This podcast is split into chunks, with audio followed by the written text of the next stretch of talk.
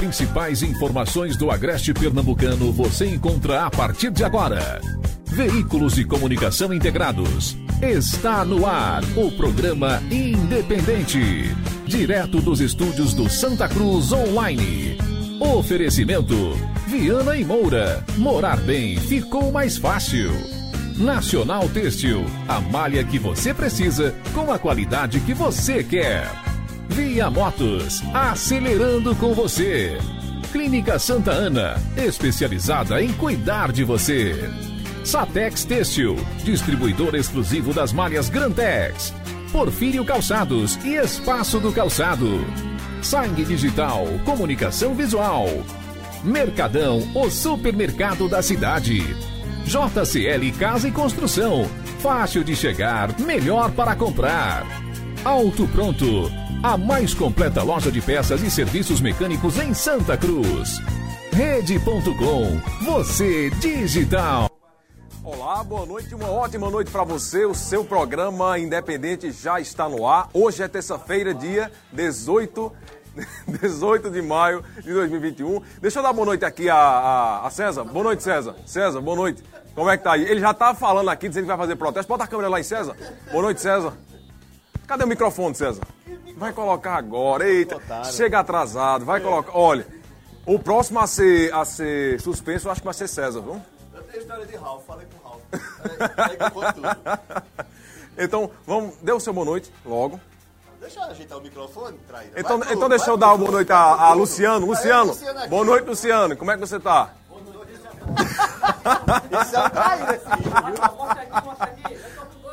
Como é isso, rapaz? Hoje o programa já começou daquele jeito.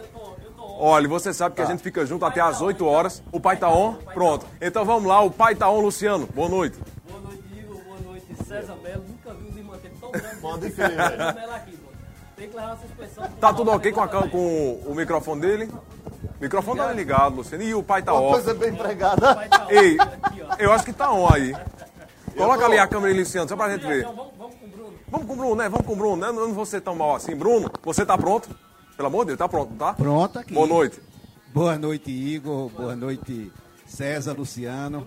Realmente, uma noite que começou aqui, todo mundo se arrumando. É um make-off já na, na, na, na- No na começo do programa, mesmo, né? é. Na Vera mesmo. Vamos, lá- vamos lá, essa terça-feira, né? A primeira terça-feira, depois de um bom tempo aí com os sorteios, aí agora a terça também, um, um bate-papo. Luciano já tá me trairando ali também, não sei com quê. Mas vamos em frente, vamos em frente. Uma noite, a noite que promete. Pois é, hoje a gente fala sobre diversos assuntos. Entre os assuntos, é aquela questão lá do auxílio emergencial, do auxílio alimentação, corrigindo, da Câmara de Vereadores. Daqui a pouco a gente conversa exatamente sobre esse assunto, explica para você que ainda está sem entender. O César, ele está muito por dentro bem, desse velho. assunto, não tá? Muito por dentro. E vai agora dar o seu boa noite, de- porque ele estava se arrumando. Dê boa noite Olha, agora. Eu já vi tsunami menos bagunçado do que esse começo. O começo desse programa foi hoje, foi daquele jeito. Olha, eu não sei não. O negócio vai dar certo. Ontem, Luciano, na hora do meu boa noite, a câmera caiu. Né? Hoje o microfone. Foi, foi esse Ralph, viu? O santo de Ralph é forte. É, falei com o Ralph ontem à Diga. noite, viu? Ele disse que, que por, por motivos eclesiásticos ele está afastado, mas que vai voltar em breve. Digo, é, Ah, vai, sei. Mas vai, também não disse o que era, não. vai virar um padre, vai morar num, num internato, né? Num, A gente podia até dizer, num né, que ele, mosteiro. Já imaginou? ele aproveitou para ir para Aracaju, parece que ele está por lá, né? Tá, não, tá, tá em Recife. Estava em Recife já ontem. eu Ah, fazendo um acredito No mosteiro lá em Olinda, pode fazer ah, direto. Lá tem pega internet, então. Aquilo ali, hein, já imaginou? Padre, Imagina. um sucesso aqui é perigosa. junto com as É. beatas. Ó, aqui. Nossa Senhora. E o microfone, o microfone do Luciano tá ok? Eu acho que, eu acho que o meu tá, tá on, né? Acredito que O sim. seu tá, o seu tá. É, E Luciano, tá? Ralph volta amanhã. Vai tá Deus on. Amanhã? Vai tá Ah, então beleza. Tudo indica que E agora? Ralph tá de volta. Oi. Tá tudo Agora certo? sim? Pronto, agora o pai Pronto. tá. Boa noite, Igor. Boa noite, César. Boa noite, Bruno, com essa camisa toda estilosa, né? É, Bruno é um recanto do Havaí no nosso estúdio, né, rapaz? Estilo é isso, viu? É, e são dois estilos assim do extremo. É, é Bruno, o recanto da. a- É, do um pedacinho do Havaí. o Manassés, E, né? é, é. Ah, é lorde demais, rapaz. Daqui a pouco eu Não, dou boa ele- noite Ele dele. se acostumou a escrachar, né, velho? Hoje Na ele beleza, chega de um estilo. jeito, bota todo mundo no bolso. Então É vamos lá. brincadeira, né? Boa noite, Manassés. Boa noite, Igor. É Boa difícil noite. vida de feio nesse estúdio, viu? Rapaz, Nossa olha, Senhora. ontem aqui você falou, eu tava assistindo, você falou de Ralph, meu amigo, a câmera virou, disse, rapaz, Foi, será que, rapaz, será que o seu Piau o negócio é pegado. Ô, Luciano, o melhor de tudo foi que ela inclinou bem devagarinho. Eu Foi digo, caindo, ó, caindo. Eu tô caindo, eu tô Ao vivo, o pé por aqui. Vamos quase todos no chão. Passou em frente à câmera lá do, do, do Igor, mas enfim, boa noite, Igor, boa noite, Luciano, Bruno, o César, o pessoal aqui da técnica, e você que está do outro lado, pelas plataformas digitais ou pelas ondas do rádio, uma boa noite de terça-feira. Muito bem, estamos ao vivo através de diversos portais. Você nos acompanha pelo vídeo, né, através do YouTube do Santa Cruz Online, Facebook, pelo blog do Ney Lima, Jardim do Agreste, Nova FM, blog do Evandro Lins, Estação Notícias, Vale FM, blog Bodega Nordestina, TV Atitude Agreste, TV Cambucá, TV SBUNA, Rede Nordeste e Agreste TV. Ao vivo também através de três emissoras de rádio, Vale FM, Farol FM e Toritama FM. Vamos para um recado de um minuto, já que a gente começou o programa desse jeito, né? Meio bagunçado. César começou falando coisa aqui. ó, na hora que eu abri o programa, já começou falando.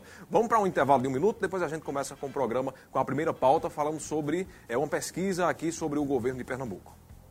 A Maquita é o lugar certo para você impulsionar o seu negócio. Tem máquinas de costura, bordado, laser, corte e trance, com alto padrão de qualidade e tecnologia para a sua produção de moda.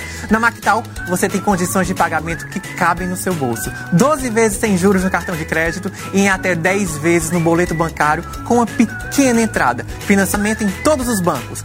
Faça já o seu orçamento com um de nossos consultores. WhatsApp 819 9692 9826.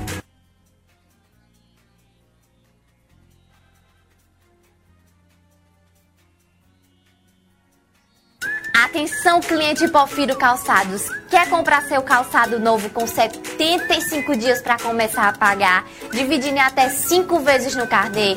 Entre em contato pelo nosso WhatsApp e informe-se como comprar. No cartão de crédito você pode parcelar em até 6 vezes com preço de à vista. No delivery ou no presencial, a Porfiro Calçados sempre será a sua melhor opção. Visite nosso Instagram e saiba mais.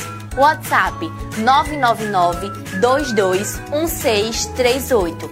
Porfiro Calçados, um novo conceito. Lojas em Santa Cruz do Capibaribe, Toritama e Caruaru. Olha, derrotada por João Campos do PSB no segundo turno da eleição pela Prefeitura de Recife em 2020. Vamos passando aqui, Eduardo. A deputada federal Marília Reis, do PT, lidera com folga a corrida pelo governo de Pernambuco, de acordo com pesquisa do Instituto Opinião, divulgada ontem.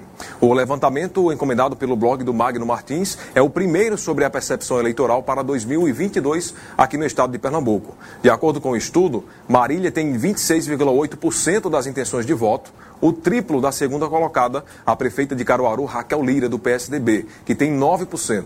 O terceiro lugar, se as eleições fossem hoje, seria de Anderson Ferreira, do PL, que tem 7,4%. O ex-prefeito de Recife, Geraldo Júlio, do PSB, que eh, contaria com o apoio de João Campos, aparece na quarta colocação em 6,7%, empatando tecnicamente aí com Miguel Coelho, do MDB, do é MDB isso, que soma 5,6% das intenções de voto. Fecham a lista o ex-ministro José Múcio Monteiro, sem partido, com 3,3%, e Zé Neto, do PROS, que aparece com 2,1%. Neta do PSB. Pronto, então aqui está a informação errada. Mas é, é do que- PSB, é o, é o chefe da Casa Civil do governo do Estado. Pronto, corrigindo inclusive a informação divulgada por Magno Martins, que é do PSB, Zé. PSB, Zé Neto, que aparece com 2,1%. Brancos e nulos somam 19%, enquanto indecisos chegam a 20%. Marília Reis também lidera na pesquisa espontânea, isto é, quando os nomes dos prováveis candidatos não são citados. A petista, nesta simulação, aparece com 6,6% das intenções de voto e é a segunda, eh, seguida, no caso, por Raquel Lira, que soma 3,7%. Os demais virtuais postulantes ao governo do Recife não chegaram a dois pontos percentuais na pesquisa espontânea. O Instituto Opinião ouviu 2 mil pessoas em 80 municípios em todas as regiões do, do estado de Pernambuco entre os dias 7 e 11 de maio. A margem de erro é de 2,2 pontos percentuais para mais ou para menos. César Melo. É, essa pesquisa foi divulgada na manhã de ontem, né? inclusive está no meu blog também, está no, no blog do César Melo desde ontem. Magno Martins encomendou, o Instituto Opinião de Campina Grande fez esse, é, esse levantamento. E é um número muito significante de eleitores. Para uma pesquisa estadual, 2 mil eleitores, para vocês terem uma ideia, é o mesmo quantitativo de pessoas que Ibope e Datafolha ouvem em pesquisa nacional. Não é?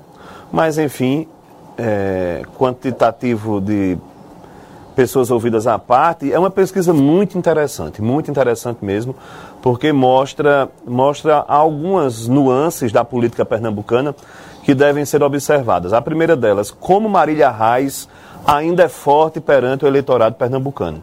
Claro, óbvio que o maior número de questionários numa pesquisa como essa é direcionado para a região metropolitana, até porque lá está o maior quantitativo de, de eleitores em eleições. Né? Então, a metropolitana tem que realmente é, ter um maior número de questionários a essas alturas.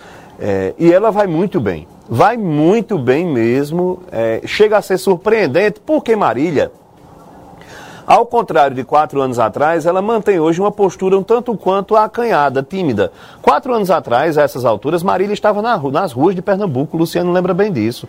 Ah, César, mas estamos em tempos de pandemia. Sim, mas Marília não tem promovido simpósios digitais, não tem promovido encontros com lideranças, não tem promovido praticamente nada nesse sentido é uma pré-candidata silenciosa, ao contrário da barulhenta Marília Reis de quatro anos atrás. Então, ela é muito bem vista e muito bem quista pelo eleitorado é, pernambucano. É uma força muito grande, é muito interessante.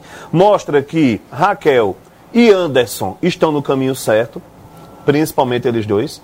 Miguel tem a dificuldade de estar lá no sertão e, queira ou não, é, é, torna a missão dele mais difícil de ser conhecido e reconhecido no restante do Estado, diante de Raquel e do próprio Anderson. Anderson, que está, está ali na boca da capital, na cidade de Jaboatão, não é? e a Raquel, que está em, em Caruaru. Aí o que é que chama a atenção? São três prefeitos muito bem avaliados tanto Raquel quanto Anderson e o, o Miguel. Principalmente Miguel e Raquel ainda são mais bem avaliados que o próprio Anderson. Então eles estão fazendo um feijão com arroz muito bem feito. O desastre, na minha opinião, é Geraldo Júlio. Aí alguém vai dizer, César, doido, estás esquecido, é? Que oito anos atrás Paulo Câmara tinha 2%, 3% e foi eleito governador do estado. É, tô não, máquina. Oito anos atrás, Paulo Câmara era um ilustre desconhecido um ilustre desconhecido, uma criatura que mal sabia falar. Eu me lembro do primeiro evento político que eu fui com Paulo Câmara, em Surubim, eu acho. Quando entrei no carro, à época eu atuava na assessoria de, do deputado Diogo Moraes, eu olhei para Diogo e disse, Diogo, esse candidato vai aprender a falar até o dia da eleição, porque está difícil, meu irmão, está ruim a situação. Diogo disse, vamos esperar, aguardar, e Paulo acabou que deslanchou. Mas enfim, oito anos atrás, Paulo era um ilustre desconhecido. Geraldo Júlio não é. Geraldo Júlio está na política antes de Paulo. Geraldo Júlio, há 10 anos, disputou a sua primeira eleição. Foi eleito, foi reeleito e elegeu seu sucessor. Aí, olha só, o que é que, o que, é que eu, eu, eu o que é que eu deduzo? Que não é que o povo não conheça Geraldo, é que o povo conheça Geraldo. É que justamente por Marília está bem lá na metropolitana e Anderson está bem também, aí você vai dizer, ah, Anderson tem 7%. Calma, filho. Vamos devagar com a dor. Ele está bem para o que ele vem trabalhando, assim como Maria, assim como Raquel e Miguel. O que não podia era Geraldo estar tá com 6%. E um detalhe de, de, com relação a Paulo, que ele vinha de uma pasta que não tinha, não, não, tem, não traz nenhum valor para a candidatura, que é secretário de Fazenda, né? Muito, tira, tira é. esse voto, né? É. Né, Luciano? Luciano sabe Carlinhos muito bem disso. Coab apelidou ele de cobrador de impostos, é. Ernesto Maia, né? E aí você vê, no caso de, de Geraldo Júlio, hoje está numa pasta que é muito é, é boa para se trabalhar politicamente a imagem e que é a de desenvolvimento econômico. Foi prefeito da capital por oito anos, quer dizer, esse cara não tem legado eleitoral nenhum.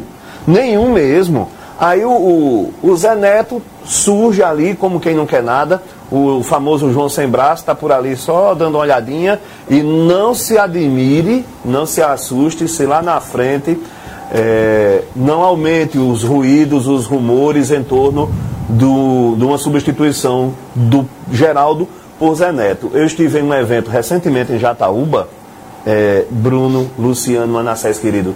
E aí, eu, eu, queridos, eu passo isso inclusive como subsídio para o debate mesmo. Eu estive em Jataúba recentemente e eu achei interessante, conversando com uma pessoa do governo do estado. Eu perguntei sobre a questão de Zé Neto e de Geraldo. Essa pessoa foi clara, ela disse, olha César, Zé Neto é o preferido, do, do, é o preferido da classe política.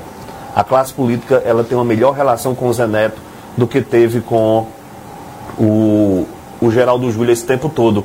É, e aí, leia-se, deputado estadual, deputado federal, prefeito, lideranças. Aparentemente o Zé Neto é muito bem aceito nesse segmento. E mais uma informação que me foi passada lá.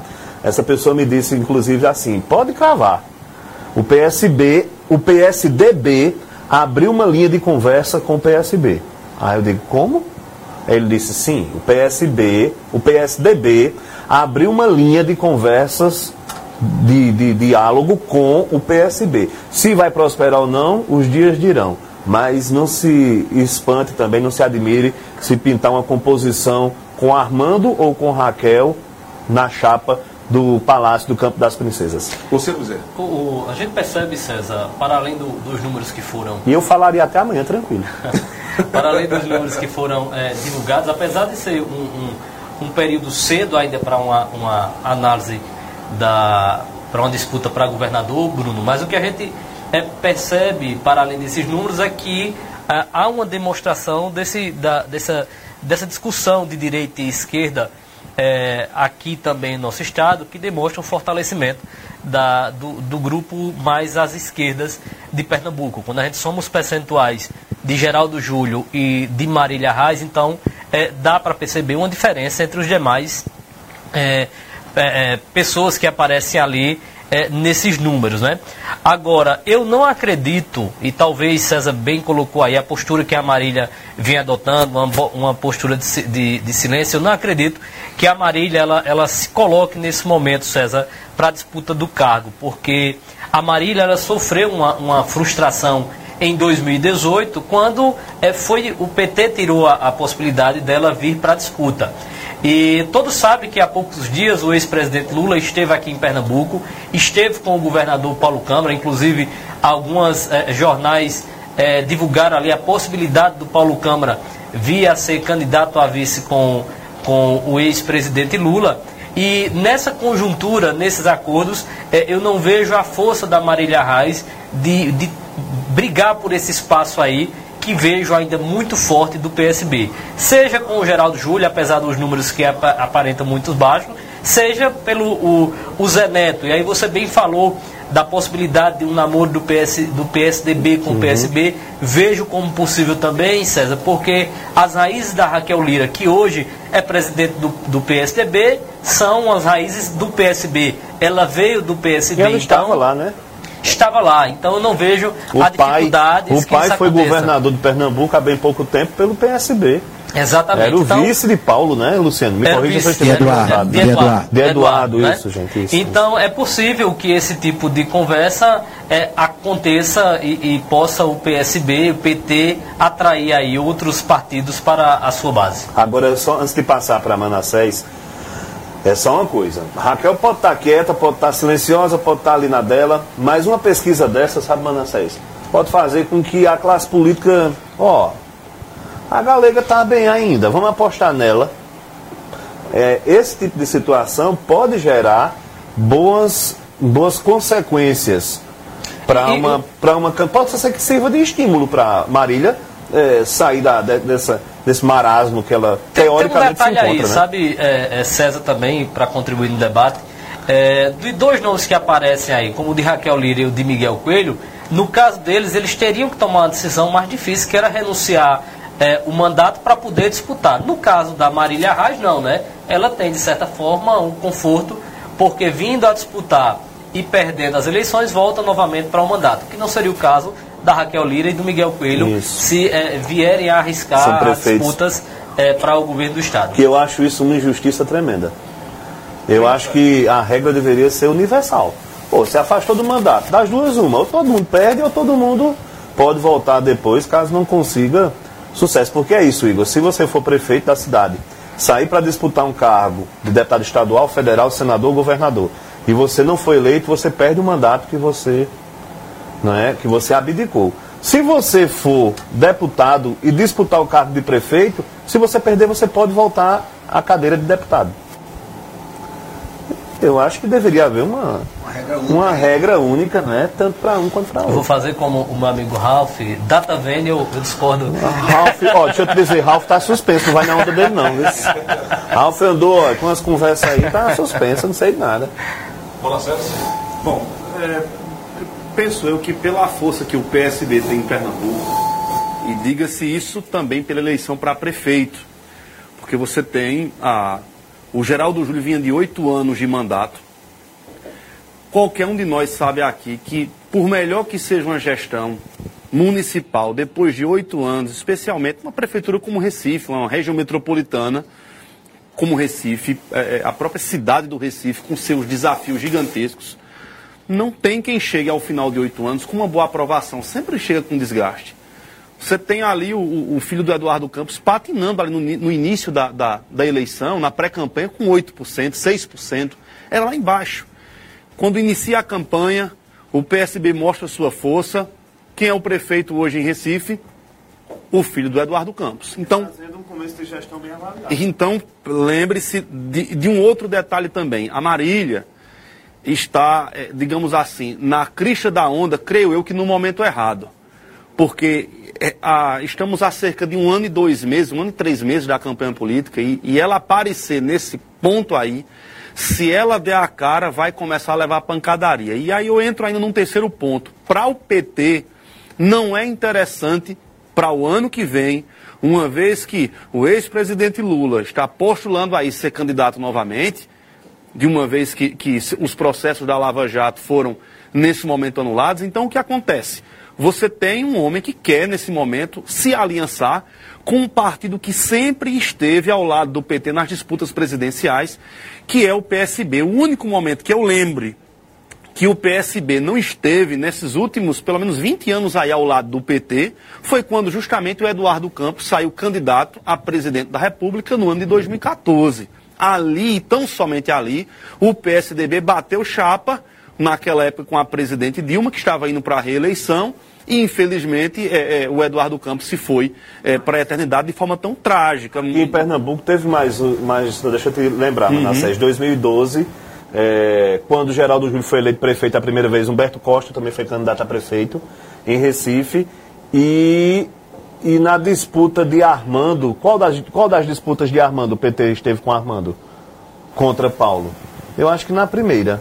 Na primeira disputa do, do, do- de, de Paulo Câmara, o PT era aliado de Armando Monteiro, se eu não estiver equivocado. E na eleição desse, de- desse ano, não, do ano passado em Recife, eles também estiveram em palanques opostos. Mas tem uma próxima pauta aqui que pode ainda gerar uma, uma, um malabarismo político, Manassés, ainda maior. Mas enfim.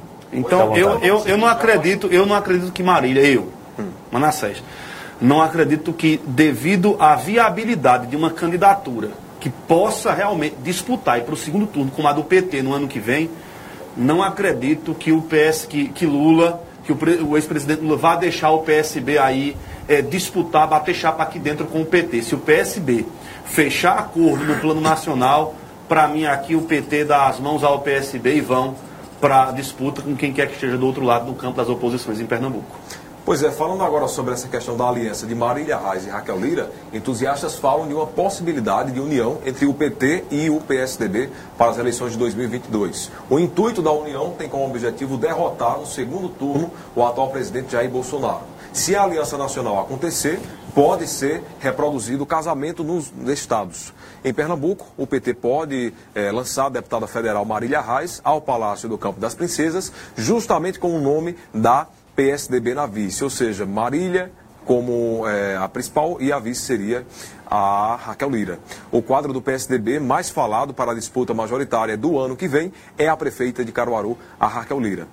E aí, César, qual a sua opinião? Está na coluna do, do blog Fala PE de hoje, né? Muita gente é, engasgou tomando café da manhã e lendo essa, essa coluna. Meu amigo Bruno Luciano Jason quase cai da cadeira lá na rádio, não é?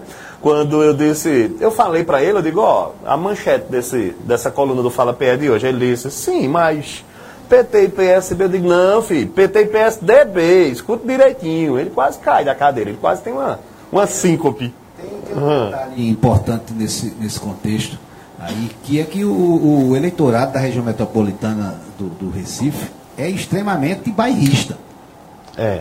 Você, vocês sabem muito mais do que eu que qualquer candidatura, ela encabeçada por alguém do interior, ela vai ter uma grande dificuldade, vai ter uma resistência muito grande de ser bem votada lá na região metropolitana, E- que é onde está o grande caldo né, que faz a diferença na eleição em Pernambuco. E a Frente Popular de Pernambuco, eu costumo dizer, Manassés, nos meus, nos meus debates que participo, Luciano, a Frente Popular de Pernambuco, ela sabe fazer eleição, sabe trabalhar eleição. É impressionante como na hora do vamos ver, eles se agigantam, vão para cima e fazem a diferença. Na A ponto, a metropolitana, ponto de, de- de- naquela época, Eduardo, que o candidato naturalmente ali seria João Lira, que era o vice dele, não é? E a ponto de Eduardo trazer o secretário de Fazenda dele, um, um ilustre desconhecido, que era Paulo Câmara, que não tinha habilidade oratória nenhuma, que não tinha essa desenvoltura que César falou aí há pouco, e, e escolheu Paulo Câmara, tanto que gerou um, mal-estar muito grande com, com o Lira. não só com os Lira, é? com, o próprio, com a própria família Bezerra Coelho. Exato. Mas aí, aí é, o que aconteceu é o seguinte, Eduardo sabia dessa resistência na região metropolitana. Ó, ó, ó, Bruno, é interessante, eu deixei até isso passar batido, mas aproveito agora. Outra diferença grande de Geraldo Júlio de agora para Paulo Câmara de oito anos atrás. Oito anos atrás a rejeição de Paulo era muito pequena. Como é que você rejeita alguém que você nem conhece? E a rejeição de Geraldo Júlio agora é a maior de todas. Ele, ele é o quarto colocado numa disputa com seis e é o líder de rejeição. É, é muito difícil. E, e falando dessa questão de PT e PSDB aqui em Pernambuco, passa por uma questão nacional. É, na- no plano nacional, Manassés, já existe sinalização dos setores do PSDB. Claro que tem o João Dória, claro que tem o governador do Rio Grande do Sul, eles têm também os seus planos pessoais de se alçarem também candidatos à presidência da República. Mas tem segmentos, por exemplo, Fernando Henrique Cardoso já declarou simpatia à candidatura de Lula. E ninguém sabe, com o passar do tempo, como essas simpatias ou antipatias podem evoluir ou involuir. Não é? É, César, você acha possível? É, eu acho possível. Eu não acho. eh, Aliás, eu acho possível, não provável. Mas eu também não, de forma alguma, eu vou dizer que é impossível. Sabe por quê? Porque eu aprendi que na política, nesses 20 anos que eu tenho de bastidores de, de campanhas eleitorais, eu aprendi uma coisa, Bruno. É tudo questão de preparar o discurso. Preparou o discurso, escolheu o vilão, escolheu o, o cara que é contra o povo, escolheu o mote para se trabalhar aquela aliança, já era. Ô César, agora, é, esse é o tipo de, de, de conjuntura que é, no meu café da manhã eu não engasgo, sabe? Essa conjuntura é, PT e PSDB, Bruno, eu não consigo enxergar ela, ela sendo mostrada, é, é, construída, até pelo que a gente discutiu aqui. O, o Manassés bem colocou o- a- as conjunturas nacionais que isso ocorre, então é difícil ocorrer e não consigo enxergar o PSB, Bruno, abrindo o protagonismo que ele tem no estado de Pernambuco, com a, os oito, mais de oito anos, 16 anos de, de gestão em Pernambuco, com os anos que tem ali com Geraldo Júlio, agora o João Campos na, na prefeitura em Recife, as diversas cidades que o PSB tem em Pernambuco, eu não consigo enxergar que o PSB abra eh, mão desse protagonismo que ele tem e não consigo enxergar também que a Raquel Lira ela assumisse de repente um risco desse de renunciar ao seu mandato para vir disputar com a Marília Reis uma, uma, uma vaga para vice-governadora do estado, uma cidade importante como é Caruaru, que inclusive quero parabenizar hoje Caruaru que está eh, aniversariando, né? Primeiro deu presente foi o Central ontem. infelizmente rebaixado. Então, eu não consigo enxergar que essa conjuntura seja construída. Existem alguns espaços que os partidos irão disputar e nessa, nessa conjuntura está o PP aí, porque tem uma vaga do Senado. Serão quantas vagas Senado, Luciano? Isso que eu Uma ia vaga, perguntar. uma vaga. Uma vaga só. Até isso é complicado para compor. É né? Quando, complicado. quando são duas, fica bem mais menos difícil, digamos assim. Né? Então, hoje o que eu consigo Não é enxergar à ninguém conjuntura... fala de vice nem de Senado. Pois é, e aí quando a Só gente fala, a gente fala nessas conjunturas, eu, eu é muito nítido para mim que o PSB e o PT vão estar juntos, né? mas eu não consigo enxergar que partidos como o PT ele faça ali uma aliança com o, o PSDB, deixando o PSB ficando fora desse protagonismo. Outra coisa, até- até essa pode esquecer, pode esquecer, mas é, Raquel, eu acho que Raquel não vai com Miguel. Eu acho que Raquel não vai com Miguel por conta da questão nacional. O candidato, o palante de Bolsonaro em Pernambuco é, é o de Miguel Coelho, é o de Fernando Bezerra Coelho, é o de Fernando Filho e dos seus aliados nas cidades. Que ano que vem ninguém vai deixar ninguém estar se escondendo, não, né? Ano que vem uma eleição difícil, diferente para a presidência da República, não vai ter esse negócio de, de neguinho querer ser insosso, não. Ou é doce ou salgado. Vamos chamar. Ó, ei, Alain, Edson, é, Diogo, é, como é? É, Pa- é Bolsonaro ou é Lula? Ou é outro, qualquer na disputa? Porque eleição presidencial aqui, o sujeito, para não se desgastar com uma, com uma ala nem com outra, tira de banda, fica ali quietinho e deixa a eleição passar. Ano que vem não. Ano que vem a gente vai chamar todo mundo para perguntar, afinal de contas, filho, você vai com quem? O palanque de Bolsonaro em Pernambuco é o de Fernando Bezerra Coelho, Fernando Filho e Miguel Coelho. E quem estiver com eles vai ser o palanque de Bolsonaro em Pernambuco. Por isso que eu acho você. que é difícil Raquel e Armando e o PSDB irem com ele. De, Fernando Bezerra vai ser com aquele que tiver mais chance Não, de ganhar. ele vai ser com aquele que ganhar depois da eleição. Mas na eleição, Mas- ele é o Mas palanque se de. sentir que vai ser Se, o, ó, ele- se ele- o Palácio tá acenasse para Fernando Bezerra e dissesse, Fernando, vem-te embora ser o senador da Frente Popular, Há, ele ia na hora. há discussões nesse sentido. Aparentemente, de renovar a- ó, o mandato aparentemente o. Palácio, o Palácio não se interessou. Aparentemente. Né? É, dizem dizem é, os bastidores que é, esse, essa falta de interesse se dá pelo fato de Geraldo Júlio, né, que o Fernando Bezerra ele tem uma mágoa do Geraldo Júlio, que foi seu secretário na cidade de Petrolina, E e, não seguiu essa Ô, Luciano, aliança, ô, Luciano, o Tem toda, Bezerra. dentro desse contexto, vocês falam bem aí dessa conjuntura, tem o, o- a pandemia, né? O que, é que, o que é que a pandemia vai refletir nisso Luciano. aí? A questão da própria CPI, como é que ela vai se desdobrar e a partir daí, como é que isso depois vai, vai Luciano, se, Luciano se juntar olha, tudo? olha pra mim, Luciano. Tu acredita em mágoa de político com político, Luciano? Depende, quando se, quando se disputa os espaços, toda narrativa é possível Nada. construir. Ó, deixa eu te dizer, de acordo com a ração, a pomba da paz é gordinha. Vamos para um intervalo rápido de um minuto e na volta a gente já fala sobre aquela questão lá do auxílio alimentação, Câmara de Vereadores, aqui em Santa Cruz do Capibaribe. Olha, a National Têxtil é a empresa que mais vende malha em Pernambuco. E sabe o que isso significa? Muito mais qualidade e rendimento para sua produção. Cores vivas, tendências do mundo da moda você encontra nos nossos representantes. Suplex, algodão penteado, moletom e uma enorme cartela de itens para lhe atender. Afinal, você sabe, trabalhar com moda é muito mais que vender roupas. Nossas lojas estão funcionando normalmente. Siga nossas redes sociais e conheça o projeto Fashion for All, um marketplace que vai levar a moda do polo de confecções para todo o Brasil. Nacional Têxtil, a malha que você precisa com a qualidade que você quer. Olha, você que é confeccionista e quer alavancar ainda mais as suas vendas, vincule seu produto a uma representação séria e amplie sua cartela de clientes. O escritório Wilma Tavares Representações está firmando parcerias com novas confecções. Você que tem a sua confecção formalizada e com o CNPJ, tem a possibilidade de vincular o seu produto ao Wilma Tavares Representações. Encurte a distância entre a sua fábrica e os clientes atacadistas de todo o Brasil. Entre em contato pelo WhatsApp e faça sua parte. 81 996 37 9869. Wilma Tavares Representações. Muito bem, senta ali, César. Obrigado. Bota a de César ali. Vocês são muito tá- traíras. É, lado. Eita, é assim. Vocês são muito traíras, muito traíras. Não tem nada não. E olha, É. o amigo dele, o melhor amigo, ele volta e fica dizendo, César, senta, César, falta 15 segundos. César, Agora, senta, César. trato ele a pão de ló. É, é verdade, eu entendo que é isso. É uma amizade, uma sincronia. Olha, foi votado na manhã de hoje o parecer da Comissão de Legislação e Justiça, a CLJ, que apontou a ilegalidade no projeto de lei de autoria do vereador Irmão Soares, do PSD, que pretendia extinguir o auxílio alimentação pago aos vereadores aqui de Santa Cruz. De acordo com o parecer jurídico apresentado pela comissão, o projeto não poderia ser de autoria de um vereador e sim da mesa diretora.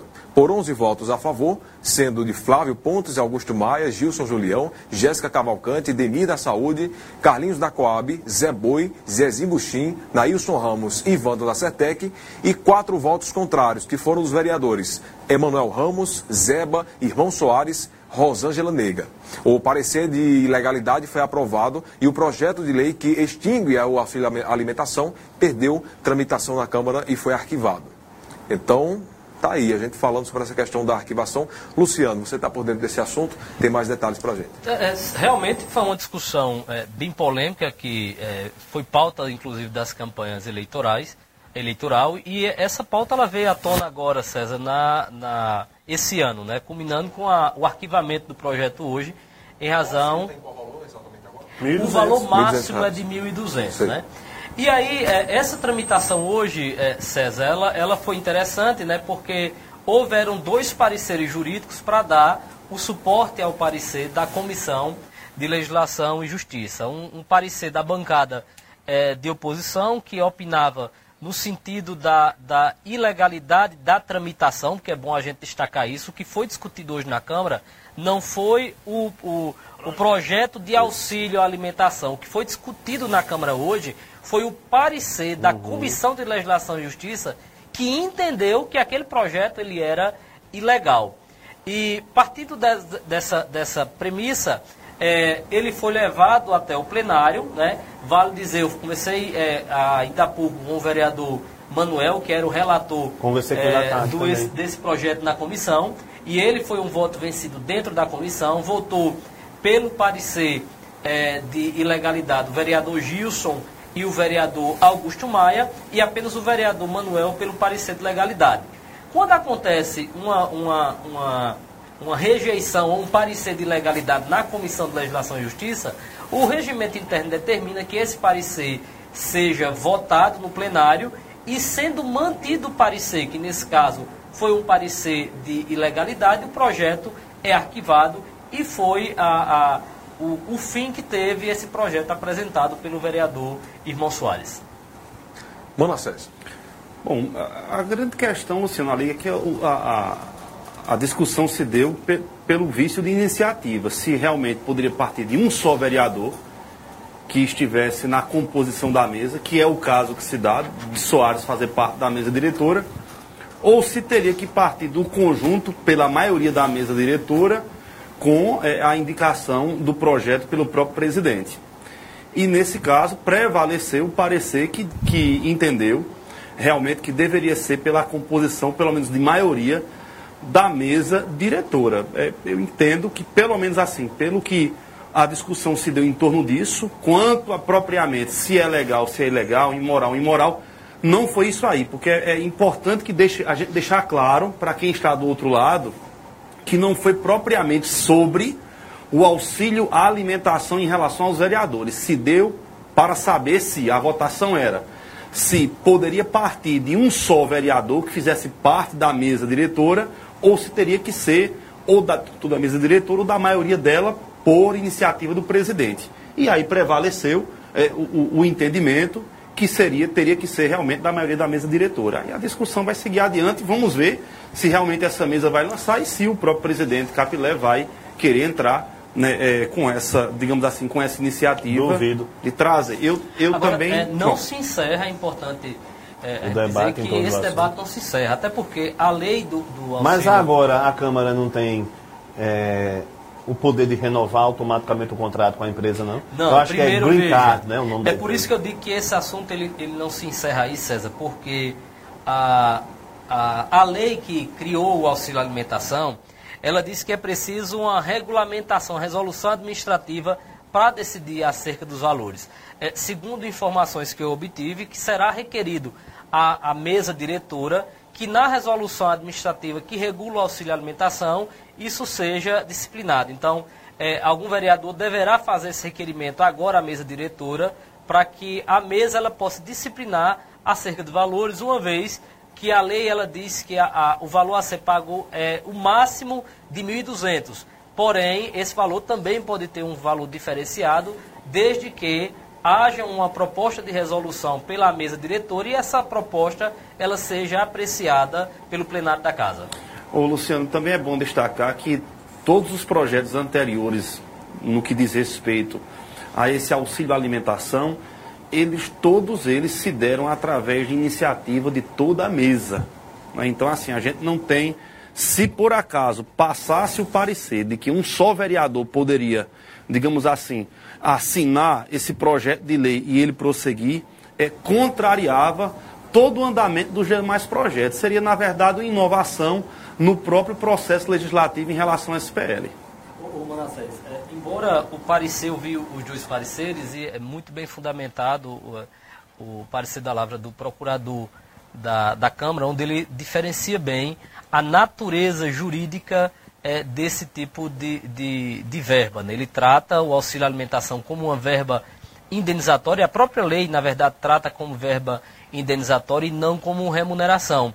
E a, a, a, o regimento interno e que ele, é, via de regra, é, obriga que seja feito por meio de uma proposi- proposição da mesa, que é quando trata ali da organização, o, o, o de natureza é, próxima a ela, é, não se enquadra para o caso. Né? O caso seria de verba indenizatória, podendo, segundo o, o, o parecer é, do procurador da, da Câmara, podendo ser proposta por qualquer vereador. É, ficou realmente numa discussão é, jurídica de dois pareceres de dois renomados profissionais, porém é, é importante enfatizar isso que a, a palavra final na comissão não são dos assessores jurídicos, são dos vereadores que a compõem, e nesse caso dos três vereadores, Manuel Gilson Julião e do vereador Augusto Maia.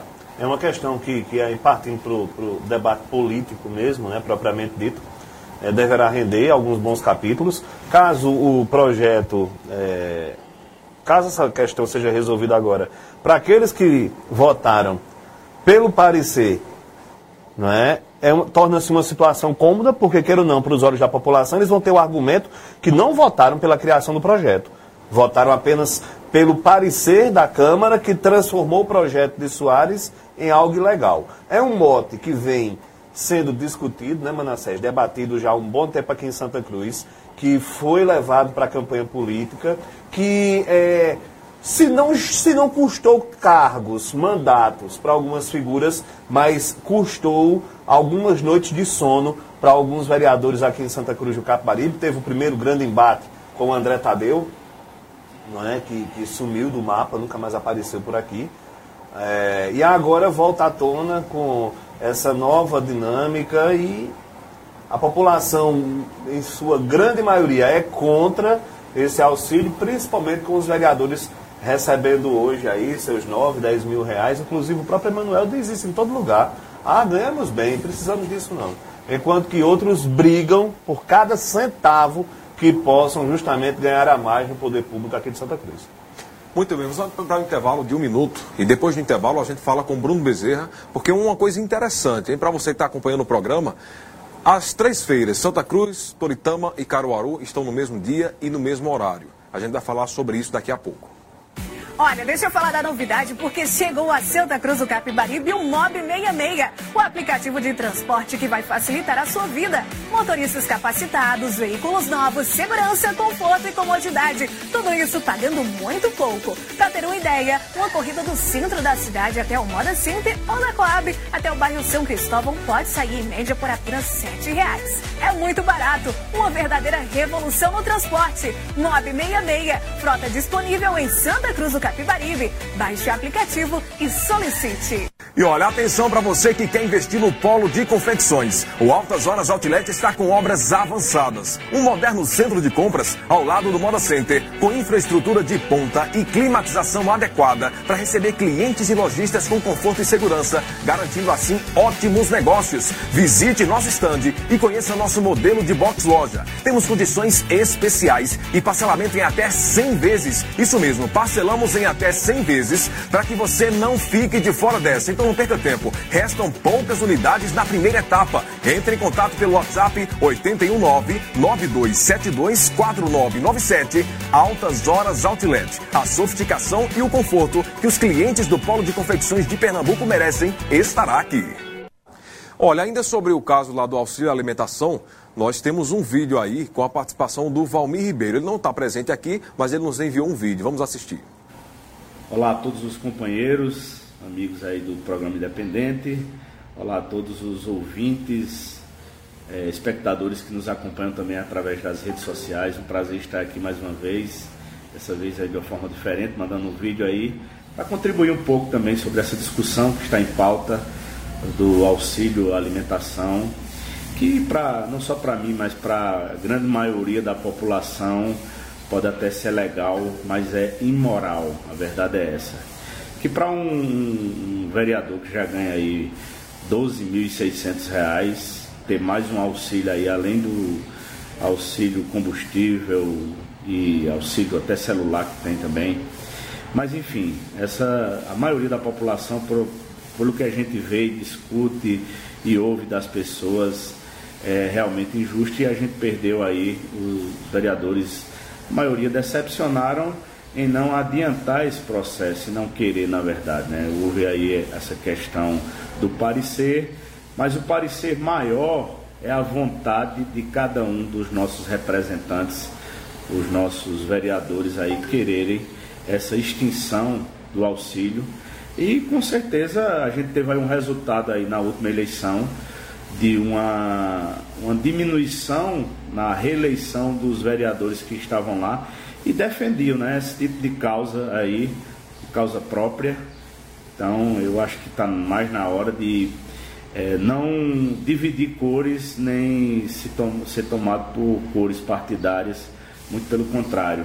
Eu acho que nesse momento a principal é, discussão é Santa Cruz é o que é justo, o que a maioria da população acha justo e que eles repensem essas, as suas posições para que aí no, futuro bem próximo isso possa voltar a ser colocado pela, pela mesa diretora, já que alguns é, parlamentares colocaram essa situação, mas a gente sente muito falta de vontade para que isso aconteça, nessa né, extinção.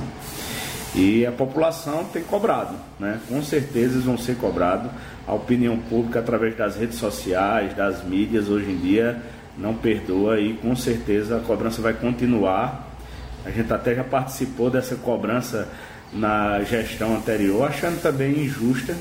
E eu acredito muito nessa renovação que houve aí, que haja bom senso da maioria desse, desses nossos representantes e que busquem realmente essa extinção e que busquem o melhor da população. Valeu a todos, Bom programa para todos, um abraço, Deus abençoe. Muito bem, está aí a participação do Valmir Ribeiro falando aí sobre essa questão do auxílio amém, à alimentação. Deus te abençoe, diga amém. Amém, amém, Valmir, amém, amém. Mas só eu dizer amém não vai adiantar nada. Ele pediu para todo mundo. Né? Pronto, todo mundo dizer amém. Amém, Valmir. amém. Ah, mas disser Deus te abençoe, tem que dizer amém. É, Febre do rato. Oh. Nos bastidores vocês têm que ver aqui a amizade de César com Elivaldo ali. Vocês estão por fora, vocês têm que ver como eu é que. Protejo ele, é diferente. É, né? É, não vamos divulgar, não. Não precisa divulgar também, não, né? Ó, 7h49, vamos seguindo aqui falando sobre a questão das feiras, né? Todas no mesmo dia, no mesmo horário. O mais recente decreto do governo de Pernambuco, é, com medidas mais restritivas ao funcionamento de atividades econômicas aqui no Agreste, promoveu um ato inusitado. As feiras de Santa Cruz de Capibaribe, Toritama e Caruaru acontecem no mesmo dia e exatamente no mesmo horário. E a gente debate agora um pouco sobre os impactos dessa nova realidade no polo de confecções aqui de Pernambuco. Bruno Bezerra, eu acho que agora é o momento, inclusive, das empresas que não se digitalizaram, não foram para o digital, o momento é agora, porque eu acho que assim, os clientes que seriam para uma feira só vai dividir para três agora, né? É exatamente. O, essas medidas, o fato das três feiras acontecerem é, no mesmo dia, na terça-feira, e no mesmo horário, exatamente no mesmo horário, no início e no final, é, isso fortalece o digital. Porque as feiras que têm uma maior conexão e, com relação a clientes é Toritama e Santa Cruz. Basicamente, os mesmos clientes que vêm para Toritama vêm para Santa Cruz também. Caruaru já ficam um pouco fora desse roteiro, mas é, é, Toritama e Santa Cruz, sim. Com isso, nós vamos ter menos tempo de clientes aqui comprando, né, presencialmente na feira. Então, isso fortalece o digital, traz o digital para uma estratégia de venda muito interessante, porque o digital, você não tem restrição de horário. Todo tempo é tempo. Né? Você tendo uma conexão, a restrição do digital é justamente uma conexão.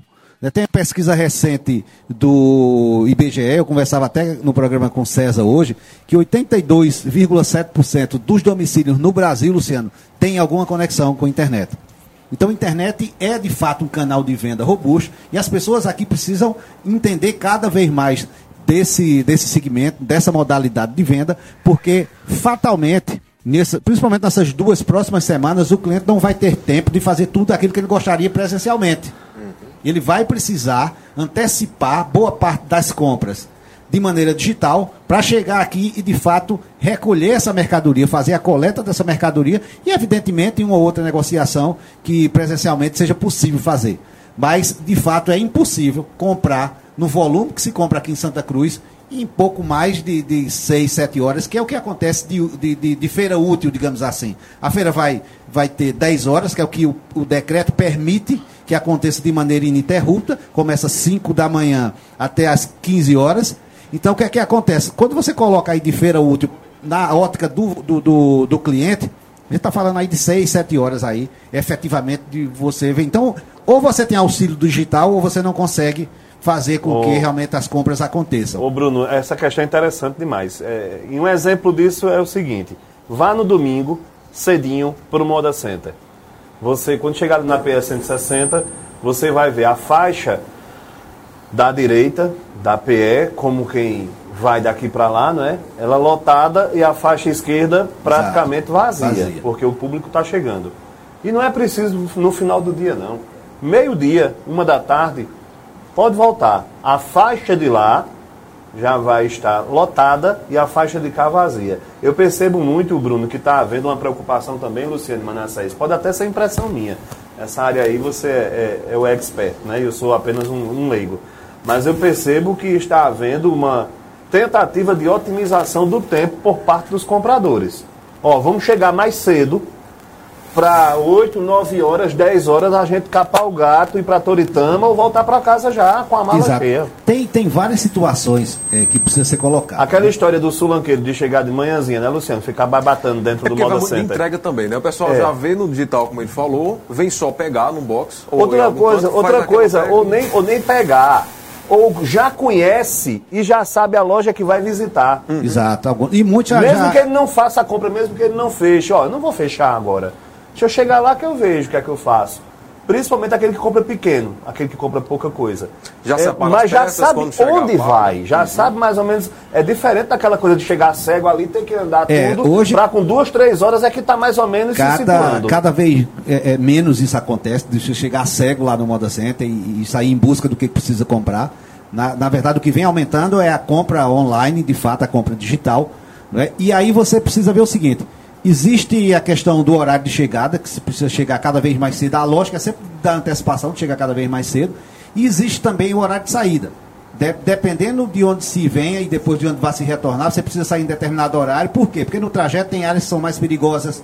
E aí você precisa passar naquele horário mais perigoso, que tem um risco maior de assalto. Quanto mais cedo, melhor. Então tem tudo isso que precisa ser levado em consideração quando a gente vem falar nessas viagens desses muitos clientes que visitam Santa Cruz. Mas sem sombra de dúvidas, o fato de das três feiras acontecerem no mesmo dia e exatamente no mesmo horário vai fortalecer ainda mais o digital. É, é algo que já vinha acontecendo, a gente tem pesquisas que mostram que desde 2015 isso é uma realidade, porque muita gente fala de maneira equivocada, Igor, que isso foi através da pandemia. A pandemia foi que gerou tudo isso. Não foi. Acelerou um Não pouco, foi. eu diria, né? Acelerou muito. Acelerou, é como se a pandemia tivesse colocado a gente em termos de negócio no Moda Center em 2025, digamos assim. A gente está em 2025. O que ia estar acontecendo lá está acontecendo agora. Por quê? Porque foi a, a única maneira de se negociar, principalmente quando o Moda Center estava fechado.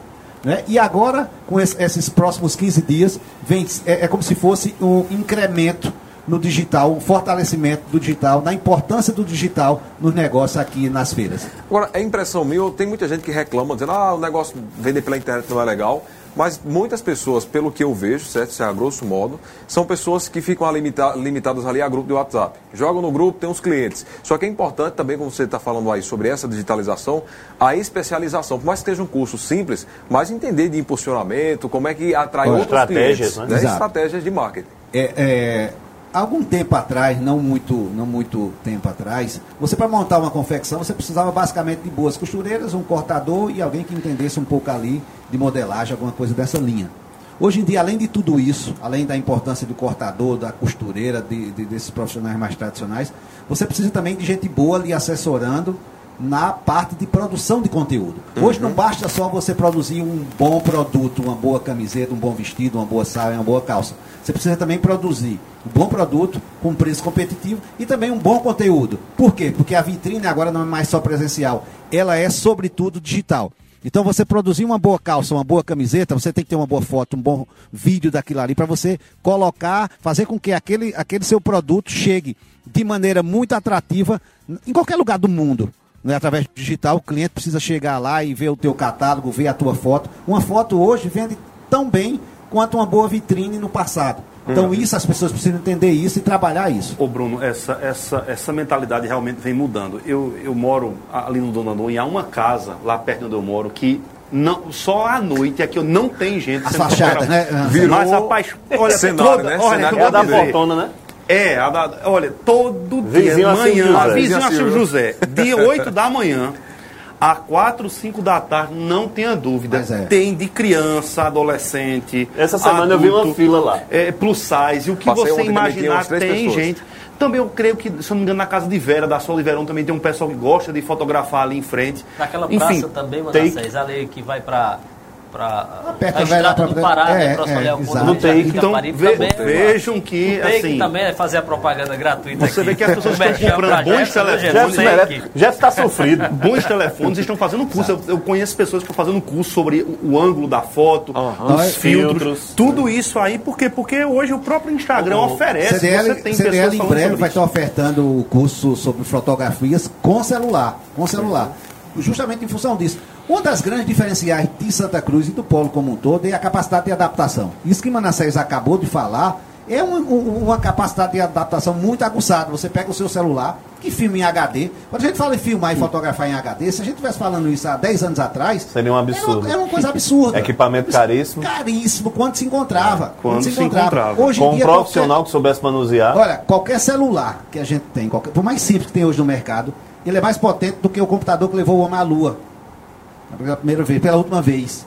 Então a gente tem uma capacidade de processamento muito grande e, e- e- e- no bolso, no bolso, levando para onde quer que a gente vá, a gente está levando uma capacidade muito grande. E aí com a criatividade, com essa capacidade de adaptação que o nosso povo tem, a gente sempre consegue eh, bons resultados com isso. E a gente fica é, é, sempre assim, enquanto CDL, por exemplo, a gente sempre fica preocupado em trazer cada vez mais esse conhecimento que você falou, que não basta realmente só você ter essa capacidade de adaptação e de maneira empírica, de maneira amadora, quanto mais profissionalismo a gente puder ofertar e a gente colocar no nosso produto, a gente vai agregar valor e todo mundo ganha com isso. Ô, Bruno, é, e é importante destacar o seguinte: é, nós estamos falando de, dessa medida que está aplicada nos próximos 12 dias, né? É uma medida que ela vai até o dia 31 de maio. É, duas feiras vai impactar, né? Isso. Algumas pessoas podem até estar questionando como é que nunca fizeram isso na, na- no meio digital e agora se adaptar durante esses, esses próximos dias.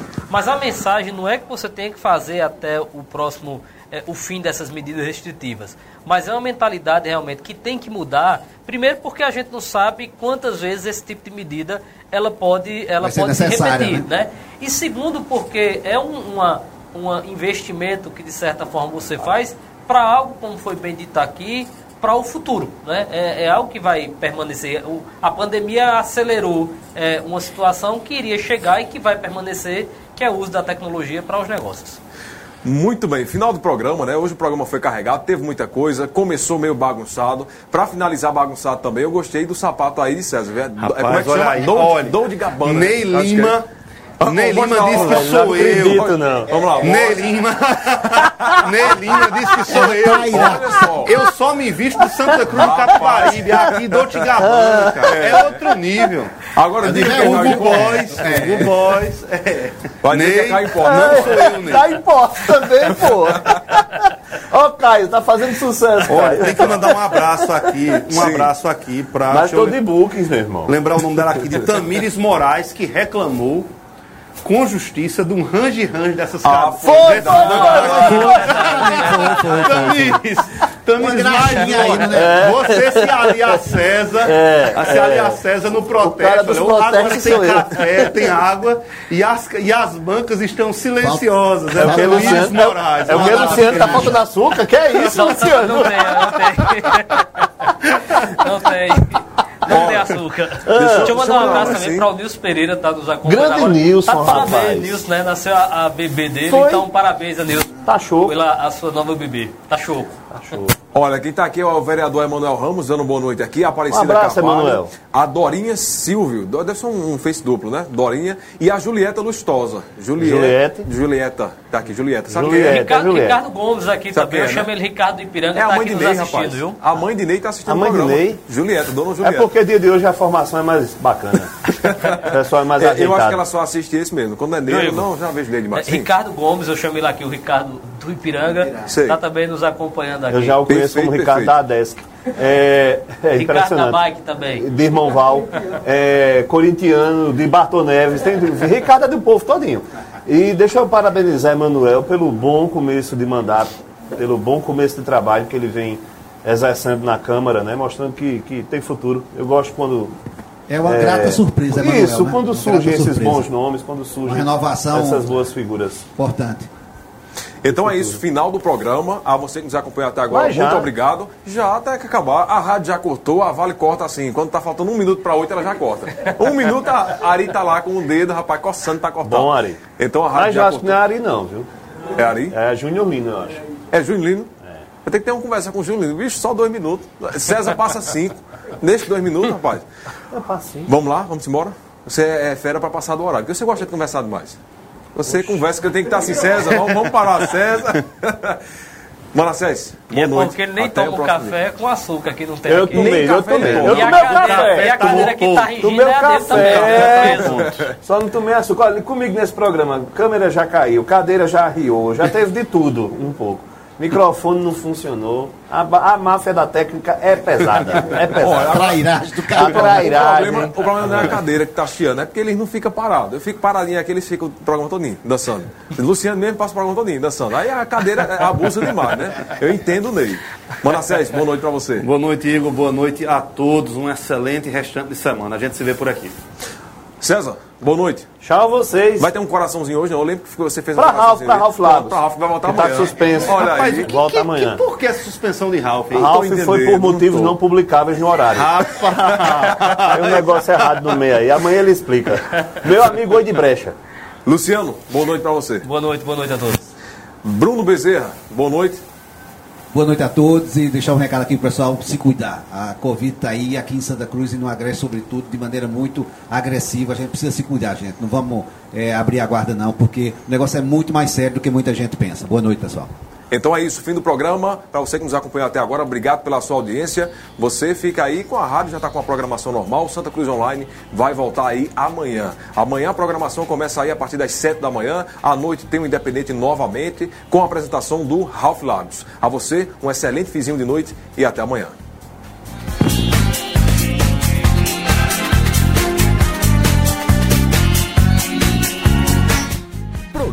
Independente, direto dos estúdios do Santa Cruz Online. Oferecimento: Viana e Moura. Morar bem ficou mais fácil. Nacional Têxtil, a malha que você precisa com a qualidade que você quer. Via Motos, acelerando com você. Clínica Santa Ana, especializada em cuidar de você. Satex Têxtil, distribuidor exclusivo das malhas Grantex. Porfírio Calçados e Espaço do Calçado. Sangue Digital, Comunicação Visual. Mercadão, o supermercado da cidade. JCL Casa e Construção. Fácil de chegar, melhor para comprar. Auto Pronto, a mais completa loja de peças e serviços mecânicos em Santa Cruz. Rede.com, você digital.